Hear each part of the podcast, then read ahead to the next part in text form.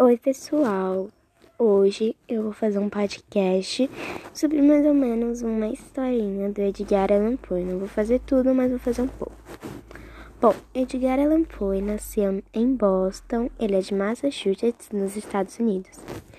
Ele nasceu no dia 19 de 1 de 1809 e morreu no dia 7 de outubro de 1849.